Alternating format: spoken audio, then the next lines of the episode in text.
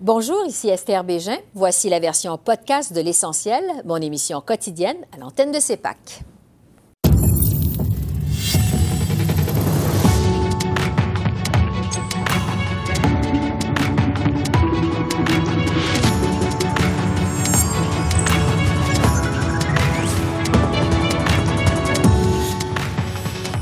Ce soir, pas d'élection précipitée au pays. Pour une deuxième fois en deux semaines, le NPD assure la survie du gouvernement minoritaire de Justin Trudeau.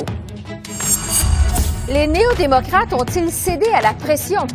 Le chef adjoint Alexandre Boulris répond à nos questions. Qui a gagné, qui a perdu? Au terme de ce bras de fer parlementaire aux communes? L'avis des politologues Geneviève Tellier et Daniel Bélan. Et quelle sera la suite des choses au Parlement? On en discute avec les journalistes Manon Cornélier et Joël Denis Bellavance. Bonsoir, Mesdames, Messieurs. Un an jour pour jour après son élection, le gouvernement minoritaire de Justin Trudeau survit à un vote de confiance. Les Canadiens n'iront donc pas aux urnes avant Noël. Les députés du NPD se sont encore une fois rangés du côté des libéraux. Les 24 députés néo-démocrates ont finalement voté contre la motion conservatrice qui réclamait la création d'un comité spécial dédié à enquêter sur l'affaire We Charity. Les Verts et les indépendants y ont également dit non. Elle a donc été rejetée par un score de 180 à 146. On sait que les troupes libérales avaient fait de ce vote ni plus ni moins qu'un vote de confiance, mais le chef néo-démocrate Jack Meeting a expliqué qu'il ne voulait pas fournir d'excuses aux libéraux pour déclencher une élection. On l'écoute. Donc, euh, le premier ministre parle d'une élection. Monsieur, Madame, tout le monde parle de leurs inquiétudes. Ils ont des peurs pour l'avenir. Ils ont peur pour leurs enfants, ils ont peur pour leurs proches dans les centres des soins de longue durée. Et les petites entreprises ont peur de fermer leurs portes.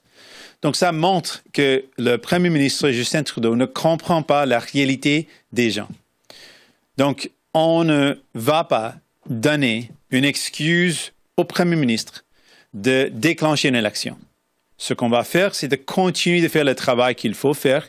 On va utiliser les outils qui existent dans les comités pour euh, s'assurer que le gouvernement ne dépense pas l'argent pour aider leurs amis proches, leurs amis riches, mais que tout euh, sous d'argent est utilisé pour aider monsieur, madame, tout le monde, les gens. Le leader du gouvernement libéral aux communes, Pablo Rodriguez, s'est réjoui du résultat du vote. Il a fermement nié toute intention de son gouvernement d'avoir voulu déclencher des élections dans un contexte de pandémie. Voici Pablo Rodriguez. Cet après-midi, euh, le, Parlement a choisi euh, les Canadiens plutôt que la petite politique. Et c'est la bonne décision on est, on est content de pouvoir continuer à travailler pour l'ensemble des Canadiens, pour travailler à protéger la santé et la sécurité des Canadiens, pour aider la relance économique. Euh, je vous rappelle qu'on a fait une proposition raisonnable à l'ensemble des partis pour la création d'un comité parlementaire. Euh, je suis toujours disposé à discuter avec eux sur la création de ce comité. Et euh, on a beaucoup de travail, beaucoup de travail devant nous et on est très content de pouvoir continuer à faire ce travail pour l'ensemble des Canadiens. Du côté des conservateurs, on a continué d'attaquer les libéraux pour avoir fait de cette motion, de leur motion, un vote de confiance. Le chef Erin O'Toole a rappelé que ces troupes vont continuer de talonner les libéraux sur ce qu'il qualifie de problème éthique. On a beaucoup de questions sur l'éthique de ce gouvernement, euh, particulièrement avec un premier ministre euh, euh, avec un bilan d'une absence d'éthique. et on va travailler ensemble avec les autres partis sur les autres comités pour faire une examination des décisions du gouvernement Trudeau. Mais nous sommes ici pour la responsabilité, particulièrement avec les dépenses pendant une pandémie. Et puis la réaction du Bloc québécois, le leader euh, à la Chambre du Bloc à l'intérieur a eu des mots très durs envers euh, les députés du NPD à la suite de leur décision d'appuyer les libéraux. On l'écoute. Je suis très, très impressionné par la docilité de ce parti euh, qui a décidé de donner son aval à la poursuite de l'exercice de copinage de ce gouvernement. C'est quand même extraordinaire ce qui s'est passé aujourd'hui.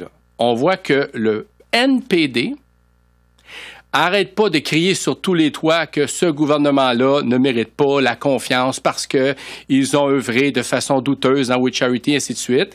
Mais lorsqu'il y a un vote de confiance, ben, décide de voter avec le gouvernement.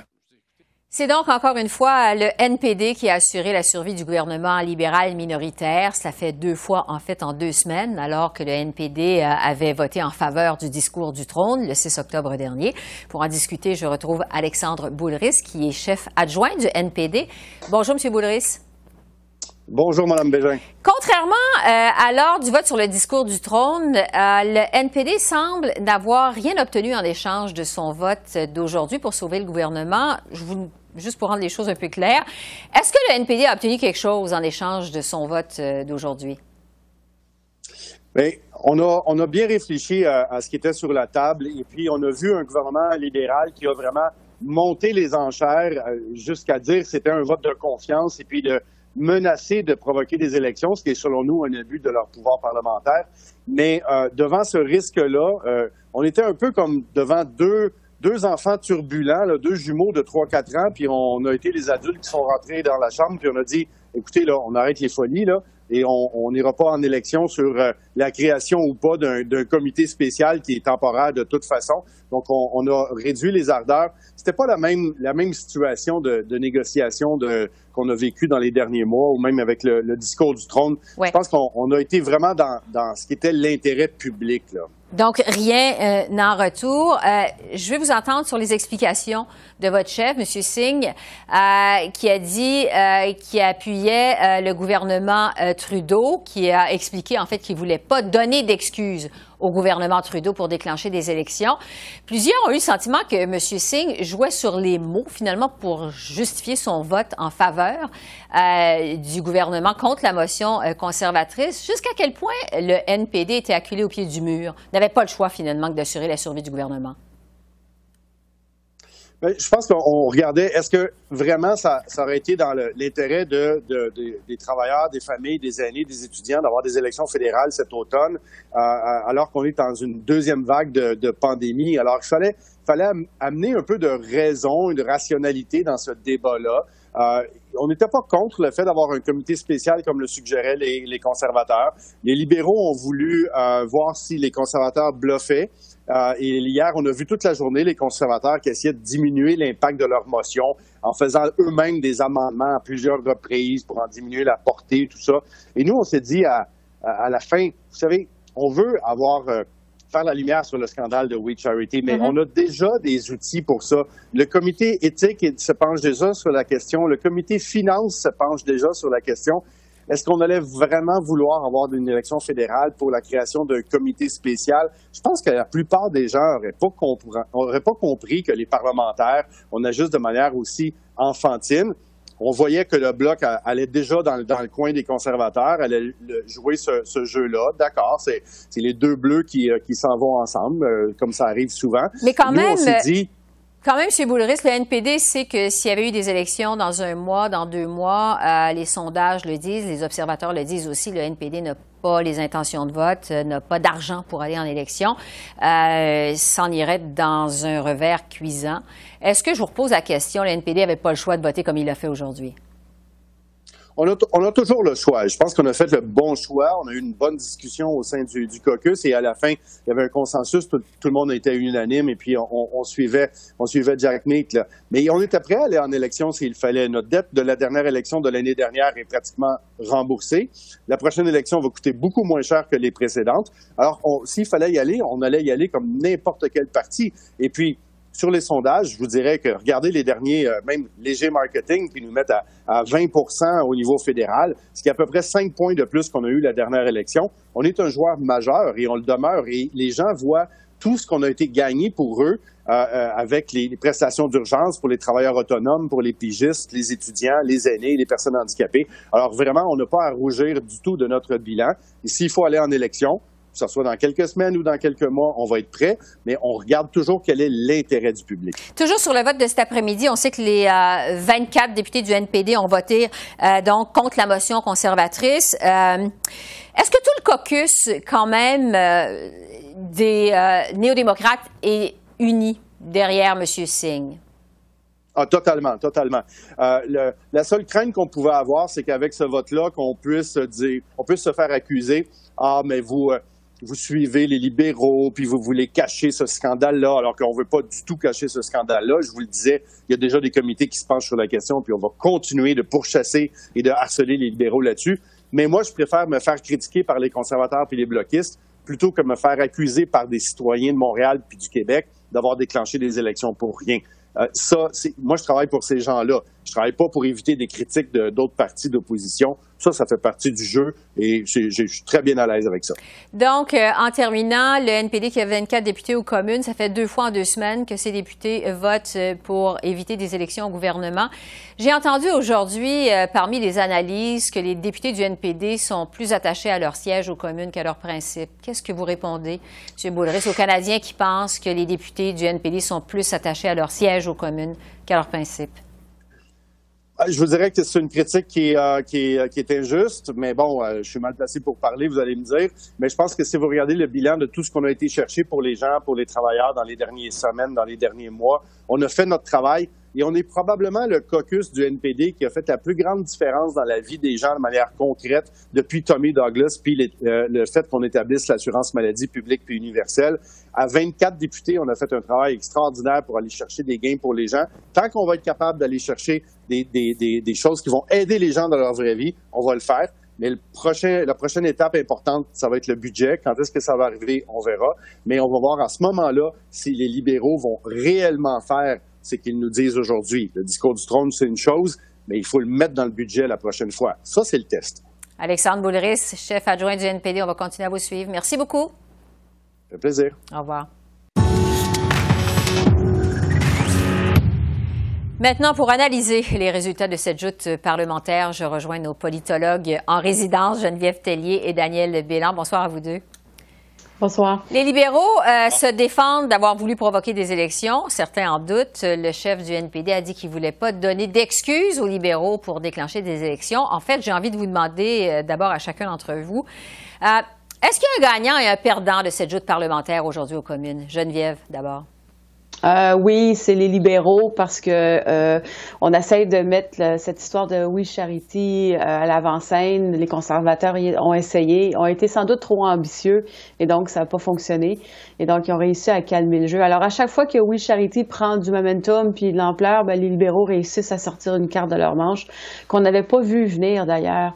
Et donc, je pense que les autres partis vont y réfléchir à deux fois avant de retourner dans des manœuvres politiques parce que j'ai l'impression cette fois-ci, contrairement aux libéraux d'il y a quelques années, on est beaucoup plus au courant de la procédure parlementaire, puis des règles, puis des stratégies, puis on réagit beaucoup plus vite, ce qui n'était pas le cas euh, il y a quelques années, je vous dirais. Daniel, de votre côté, est-ce qu'il y a un gagnant et un perdant de la journée d'aujourd'hui? Oui, moi aussi, je suis d'accord avec Geneviève que les, libéraux ont emporté cette joute-là parce que euh, le NPD a l'air quand même faible. Ils, mm-hmm. ont, ils ont soutenu le gouvernement. Ils ont voté contre la motion conservatrice pour éviter des élections qui auraient pu leur être coûteuses, un parti qui est dans mauvaise situation financière et qui fait pas très bien dans les sondages. Euh, les conservateurs ont, euh, ont, vraiment, euh, je pense, probablement vont tirer des leçons de cette expérience-là parce que, bon, euh, ils ont ils ont essayé de, forcer la, création de ce comité-là. Et si ça avait été le cas, si la motion avait été adoptée, même la motion révisée, là, euh, ça, avec un nom différent, ça aurait été l'enfer pour les libéraux. Donc les libéraux se sont probablement dit, nous, on est prêt à prendre le risque d'aller en élection parce que de toute façon, on est en avance dans les sondages, les conservateurs ont un nouveau chef, euh, le NPD va pas trop bien. Donc, on prend ce risque-là, parce que euh, ce comité-là là, aurait été l'enfer pour nous. Euh, puis en plus aussi, euh, franchement, les, les, libéraux savaient que le NPD pourrait quand même, il y avait une bonne chance que le NPD céderait sous la mhm. pression et c'est ce qu'ils ont fait. Geneviève, justement, sur le NPD, Daniel dit le NPD a l'air faible. Jusqu'à quel point Jack Meeting ressort affaibli de cet exercice de la journée? Oui, il ressort affaibli parce que c'est le deuxième vote de confiance qu'on a en quelques semaines, en quelques mois. Donc, au début septembre, avec les projets de loi qui avaient été déposés, le gouvernement disait que c'est des votes de confiance. Et assez rapidement, on a su que le NPD allait voter euh, en faveur de ces, projets de loi avec le gouvernement. Et on peut se demander, ben, qu'est-ce qui s'est passé depuis ce temps-là? Je veux dire, ça fait peut-être euh, quatre semaines, six semaines que le NPD peut réfléchir à une stratégie électorale. Puis visiblement, ils sont pas arrivés à une solution, puis ils cherchent encore à avoir du temps. Alors là, M. Singh, ce qu'il a fait aujourd'hui, c'est qu'il a fait durer le suspense. On l'a su à quelques heures seulement du vote, donc assez à la dernière minute. Mais encore là, euh, ça, ça, nous indique clairement que les, le NPD est certainement pas prêt à aller en élection. Et il nous a pas offert d'argumentaire non plus vraiment convaincant, mm-hmm. à part dire euh, non, les Canadiens veulent pas vraiment y aller. Euh, je pense qu'il aurait fallu offrir autre chose que ça. Daniel, sur l'affaire We Charity, euh, bon, on le sait, ça a été tout un bras de fer euh, aux communes pour empêcher la création de ce fameux comité spécial euh, des conservateurs pour enquêter en profondeur sur l'affaire We Charity. Euh, vous disiez tous les deux que le gouvernement Trudeau sort gagnant de l'exercice d'aujourd'hui, mais quand même, est-ce que le premier ministre Trudeau euh, envoie l'image de quelqu'un qui a quelque chose à cacher relativement à We Charity? Ben, écoutez, je pense que c'est certain que les libéraux veulent, veulent pas parler de cette question-là de We Charity. Ils veulent laisser ça derrière eux, mais euh, je pense que euh, ça va revenir parce qu'il va y avoir à, un moment donné au moins un rapport, euh, sinon plus. En fait, il va y avoir plus qu'un rapport. du commissaire à l'éthique sur cette affaire-là. Donc, ça va revenir au-dessus de la surface, ça va revenir les hanter un jour ou l'autre. Mais le, problème avec les comités dans un contexte de gouvernement minoritaire, c'est qu'on n'a pas le contrôle comme on a euh, quand on a la majorité. Et, ça, ça, fait mal aux, euh, aux, libéraux par rapport à ce qu'ils vivaient euh, durant l'an dernier, au printemps dernier, au printemps 2019, là, avec mm-hmm. l'affaire SNC-Lavalin, où là, on contrôlait les comités et puis c'était assez facile. C'était une, crise politique, mais quand même plus facile à gérer. Euh, et je pense que c'est pour ça qu'on a tenté le tout pour le tout aujourd'hui, de, de, de, vraiment faire reculer ou à faire, faire échouer la motion conservatrice en, fais, en en faisant un vote de confiance. Mm-hmm. euh, donc, c'est sûr qu'il y, y, a des Canadiens, surtout ceux qui déjà n'aiment pas beaucoup euh, les libéraux, qui pensent les, les, que Justin Trudeau a des choses à cacher. Euh, parce qu'il y a beaucoup des documents qui ont été, par exemple, euh, des documents qui ont été rendus publics, mais avec beaucoup de matériel qui a été noirci, donc euh, on peut pas voir le contenu. Ça, ça fait partie du débat actuel d'ailleurs. Là, c'est pas seulement la création du comité, c'est aussi bon d'avoir de nouveaux témoignages, avoir accès à, ces documents-là, mais sans rédaction, donc complètement euh, la version originale.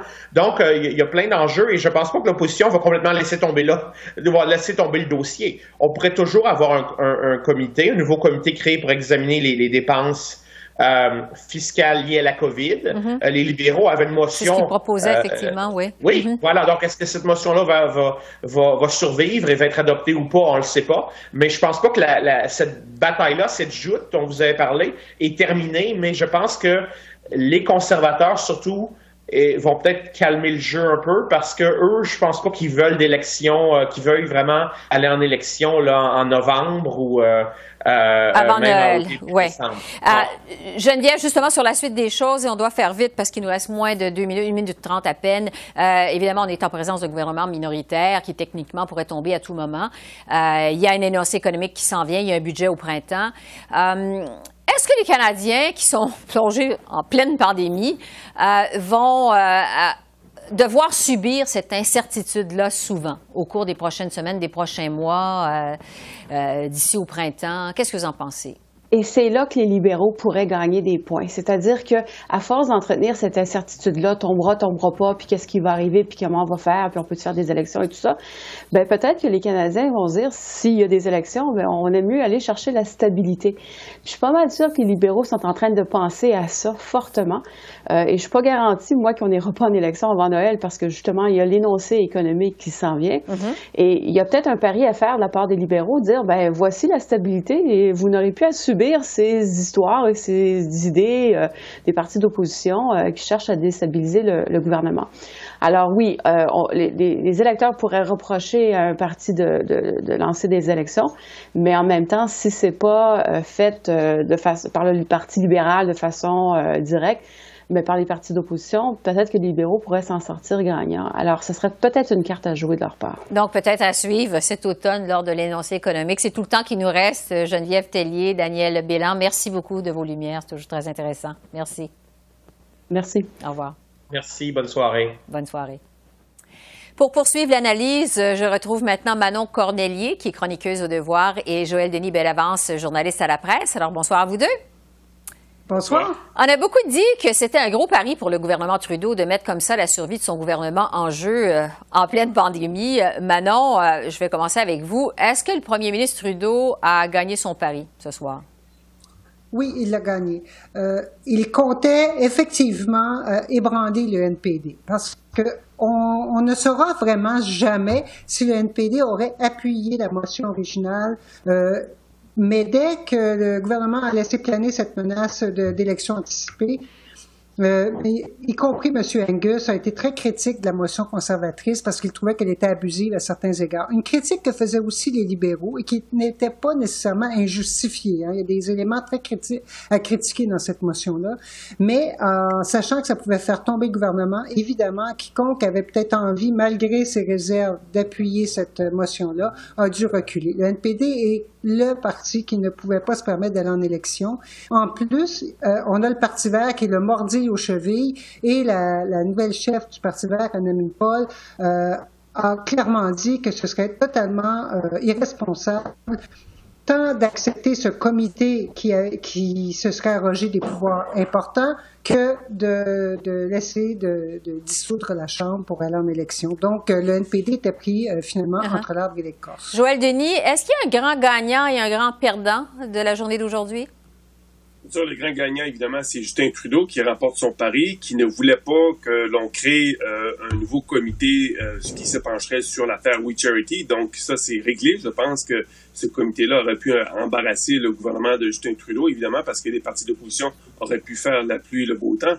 Donc, Justin Trudeau en sort rien pour de ce côté-là. Et aussi, je pense que M. Trudeau a envoyé un signal très fort aux partis d'opposition en disant qu'il était prêt à aller en campagne électorale malgré la pandémie, quitte à euh, brusquer les choses en présentant ou en demandant à ce que le vote sur la fameuse motion visant à créer le comité soit un vote de confiance. C'est jamais vu dans l'histoire parlementaire. Donc, M. Trudeau, je vous dirais, c'est davantage inspiré de Stephen Harper, qui a dirigé le gouvernement minoritaire et qui n'hésitait pas à aller de front devant les partis d'opposition, que de Paul Martin, l'ancien premier ministre libéral, qui lui aussi a dirigé un gouvernement minoritaire, mais qui devait faire des courbettes devant le NPD et d'autres partis pour éviter la défaite à la Chambre des communes. Oui. Sur la volonté d'aller en élection, justement, bon, vous dites, les libéraux ne voulaient pas y aller, euh, ou, certains pensent qu'ils voulaient y aller.